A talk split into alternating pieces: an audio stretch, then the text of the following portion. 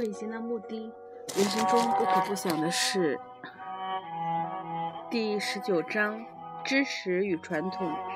从某个角度来看，知识是必须的；但是从另一个角度来看，知识就变成了障碍。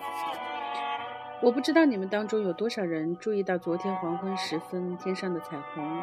这道彩虹高挂在水面上，而我就这么凑巧地看见了它。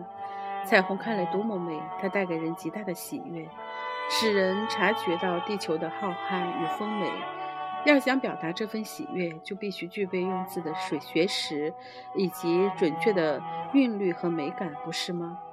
但是远比这一切更重要的，却是感觉的本身，那种随着对可爱事物深深欣赏、欣赏而升起的狂喜，而这种感觉不是透过知识和记忆的培养就能唤醒的。我们必须运用知识来彼此沟通和交换意见。为了培养知识，我们就必须要有记忆。没有知识，我们就不知道如何驾驶飞机，如何造桥建屋，如何铺路，照顾树木及动物。以及其他许多文明人必须做的事情，为了发电、推展各种科技、研究医药等等，你都必须有知识、资讯以及记忆。所以在这些事情上，你必须得到最好的指导。这也就是为什么你必须有科技方面一流的老师，提供你正确的资讯，帮助你在各种不同的科目上培养出完备的知识。但是你知道的。虽然从某个角度来看，知识是必须的，但是从另一个角度来看，知识就变成了障碍。近年来，对于物理的现象有很多的了解，并且一直不断有新的知识产生。这方面的知识非常重要，而且要善用它来造福人类。可是从心理层面上来看，没有另外一种知识阻碍人类发明真相吗？毕竟知识就是传统的一种形式，不是吗？传统就是从记忆中培养出来的东西。传统在机械化的事物上是重要的，但是如果我们运用传统来帮助人类内心发展，传统就会阻碍我们发现更伟大的东西。在日常的生活中，我们需要依赖知识和记忆来处理机械化的事物。没有知识，我们就无法开车，无法做许多事情。但是，当知识变成一种传统时，它就变成了障碍，变成了领导人心。人类心智、心理和内在的信仰，它会造成人与人之间的分歧。你是否注意到世界上的人如何把自己划入不同的圈圈里？他们称自己为印度教徒、基督教徒等。是什么东西造成了他们的分歧？不是研究的科技的研究，不是农业的知识，也不是造船及驾驶飞船的技术。使他们分歧的就是传统。传统的信念把他们的心智局限在特定的方向。因此，当知识变成传统时，同时也就变成了障碍。它把人的思想塑造成某种模式，这种模式不但使人们分歧，并且造成彼此的敌意，同时也阻碍了我们向内心深处去探索的什么是真相、生命和神。我们如果想发现什么是神，我们的心智就必须摆脱所有的传统的束缚，知识的累积和利用知识做挡箭牌的心态。教育的功用就是提供学生充足的知识，告诉他们人类在不同的领域中努力的成果，同时要帮助他们使他们的心智从所有的传统的束缚中解脱。那么他就有能力探索和发现真相了。否则，他的心智就会变得机械化，被刻板的知识所拖累。一个人如果不断地把自己的心智从传统的累赘中解脱出来，否则他是不可能弄清楚什么是神的。但是，他也必须不断地扩充新的知识和资讯，才能应付人类的需求。所以，知识一方面是有益的，一方面却变成了一种损害。我们要了解知识在哪些方面造成了损害，然后必须把它放在一边，同时也要了解在哪些方面它是重要的，而尽可能的加以扩充。这种分辨的能力就是智慧的开端。我们目前的教育到底是什么情况？它提供了你各种不同的知识，不是吗？你去上大学，也许你会成为工程师、医生、律师；你也许得到数学或其他方面的博士学位，或者你攻读家政，学习如何管家、煮饭等。但是没有人帮助你从传统的智库中解脱出来，让你从一开始就能保有一颗清新的、热切的心，然后你才有能力随时发现新的事物。你从书本上得到的哲学思想、各种理论及信仰等，这些都成了你的传统。他们对你的思想实在有很大的障碍，因为你的心会利用这些东西作为自己的保障，于是你就被它限制住了。所以，你必须一方面让你的心从传统中解脱出来，一方面要培养自己的知识与技术。这就是教育的功用。最难的一件事就是让人。人心从已知的事物中解脱，使他能随时发现新的事物。有个伟大的数学家曾经说过，他为解决一个难题头痛了好几天也找不到答案。有天早上，当他和平常一样散步时，突然知道了答案。他究竟是怎么样知道这个答案的呢？因为当时他的心非常的静，因此，因此能够自在的看这个问题。而这个问题的本身就显露出了答案。一个人必须拥有解答问题的知识，但是他又必须超越于知识之外，才能得到答解答。我们大部分人都是从现实中学习，并且累积各种知识和学问，但是我们的心从来没有学过如何安静，如何从生活中生活中的烦恼与混乱中抽离。如何不让问题在脑中生根？我们加入各种社团，接受着某种哲学，但是这一切都不能解决人性的问题，他们是完全没有用的。相反，他们带来了更大的不幸与悲惨。我们需要的不是哲学或理念，我们需要的是一个能自、一个能够自由探索、发现及创造的心。你强记书本来通过考试，你收集一大堆知识，然后把它们全部写出来，得到一个学位。希望谋份工作，并且结婚，难道这就是一切了吗？你虽然得到了知识与技术，但是你的心是不自由的，所以你变成了现今制度下的奴隶。这就是说，你根本是一个没有创造力的人。你也许生儿育女，画几幅画，偶然写两首诗，但这显然不是创造力。你的心中必须先要有允许创造力存在的自由，你才能有。才能用你的记忆去表达那份创造力。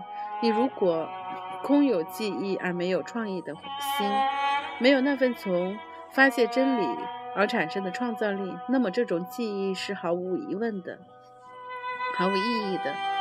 很不幸，我们大部分的人都不了解这份创造力，因为我们的心已经被知识、传统、记忆、经典、佛陀及其他人所说的话拖累了。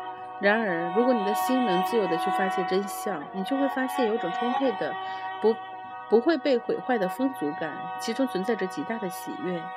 然后，一个人的所有关系，不论是和人、和理念、和物之间，都会产生十分不同的意义。有人问：调皮的孩子该以处罚，还是以爱来使他们改变？你认为呢？请注意听这个问题，好好想一想，感觉一下。调皮的孩子该以处罚还是以爱来使他改变？如果他是在处罚下改变的，这就是强迫的方式，这算是改变吗？你是个大人，你有身为老师或父母的权利。如果你威胁孩子、恐吓他，可怜的孩子也许会照你的话去做，但是这这算是改变吗？在强迫的形式下，有可能真的改变吗？在立法之下，在任何出出于恐吓的方式下？会有真正的改变吗？如果你问爱是否能把调皮的孩子改变，你所指的爱又是什么意思？如果你说的爱是去了解这个孩子，而不是去改变他，你说的爱是去了解造成孩子调皮的原因，那么这份了解就会平息他的调皮。如果你我想改变这个孩子，只不过想让他不再调皮，那么我这种改变他的欲望就是强迫的形式，不是吗？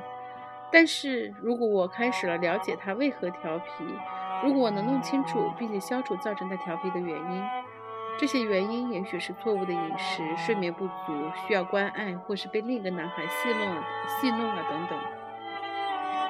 等我了解了他的调皮的原因以后，他就不会再调皮了。但是如果我只想改变这个孩子，也就是要他改变并适应某种特定的形式，那么我就无法真的了解他了。你知道，我们现在需要探讨一下什么叫做改变。即使孩子因为你对他的爱而不再调皮，这仍然是外在的影响力。这算是真正的改变吗？那也许是爱。不过那仍然是对孩子的压迫，迫使他去做什么或者变成什么。你说孩子必须改变，这句话是什么意思？从什么变成什么？是否要从现在的情况变成他应有的情况？如果他变成你认为应该的模样，他不过是限制了他真正的自我，因为根本不算是改变。我们可以利用另一个例子来说明：如果我是贪婪的，但是因为你社会以及圣书说我不可以贪婪，那么我是否真的改变了，还是只为贪婪换了个名称而已？然而，如果我能够探索并且了解贪婪的所有问题，那么我就可以真的脱离贪婪。这与变成不贪心是完全不同的。一个人如何能变得有智慧？如果你想把自己变得有智慧时，你就不再有智慧了。这真的是非常重要的事，请你注意听这个问题。如果我很笨，而人人都告诉我必须要变得有智慧，那么通常会怎么样？我会努力的去变得有智慧，念更多的书，试着得到更好的成绩。然后大家都说他比以前更用功了，并且拍拍我的肩膀以示鼓励。但是我还是一样的愚笨，因为我只得到了最表面的智慧。所以问题不在于如何变得有智慧，而是如何脱离愚笨。如果我用愚笨的方法，愚笨的却努力变得有智慧，这还是愚笨的做法，你知道的。这其中最基本的问题就在于改变。如果你问智慧是什么，一个人要如何才能变得有智慧，这句话就暗示着智慧有了定义，而你很想变成像定义、像那个定义一样。然而，如果你给智慧定了一个公式、结论或者观念，然后照着这个模式去改变，这就是愚笨的行为，不是吗？如果一个人是愚蠢、愚钝的，但是他开始去发现到底什么是愚钝，而不产生任何想把它变成其他东西的欲望，也不是，也不说我真蠢、真笨、真是糟透了，那么他就会发现问题一得到疏解。立刻就可以毫不费力地从愚笨中释然，然后智慧就产生了。你告诉我们在专心时不要有任何的抗拒，这怎么可能呢？我已经说过，任何形式的抗拒就是不专心及分心。先不要接受我的话，仔细想一想，不要盲目接受任何事，不要管是谁说的，你必须亲自去研究这件事。如果你只知道接受，你就会变得机械化、迟钝。其实。就已经僵化了。但是如果你亲自把事情研究清楚，那么你就是一个活生生的、充满生命力的，而富有创造力、创意的人。然而，你是否能够注意听一个人说话，同时又能知道有人走进来了？但是你不必转头去看是谁，你的心也不要产生任何抗拒自己转头去看的意思。如果你的心产生抗拒自己转头去看的意思、意念，你的注意力就已经分散，你就把心力浪费在抵抗的感觉上了。所以，你是否可能达到完全专心的境界？其其实没有必要分心，其中没有分心，也没有抗拒。也就是说，你是否可以以自己的全心全意注意某件事情，而同时你的意识对所有周遭的事物以及自己的心念又非常的敏感？你知道，人的心智是极为奇妙的工具，它不停地在吸收。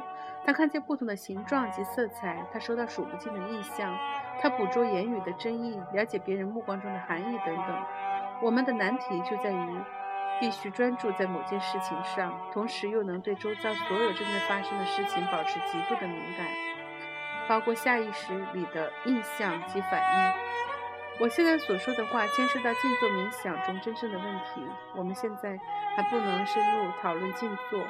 但是一个人如果不懂得如何去静坐冥想，他实在不能算是成熟的人。静坐冥想是人生中最重要的事情之一，比通过考试拿到学位更为重要。要了解什么是真正的冥想，就是不要去练习冥想。你必须明白自己的心智是如何运作的，然后你才能得到完全的专注。如果你心中有任何形式的抗拒，你都无法得到完全的专注。你知道的。我们大部分的人都被训练成抗拒中学习专注，因此我们的专注从来都不是完整的。也正因为如此，学习就变成一件非常沉闷、无趣而又可怕的事。所以，能够专注于语言深处的含义是很要紧的。也就是说，我们必须对自己的活动有所察有觉察力，缺少自知之明，你就无法完全的专注。因此，在真正好的学校里，学生不但应该学习各种不同的科目，更应该有人帮助他们了解自己意念的运作。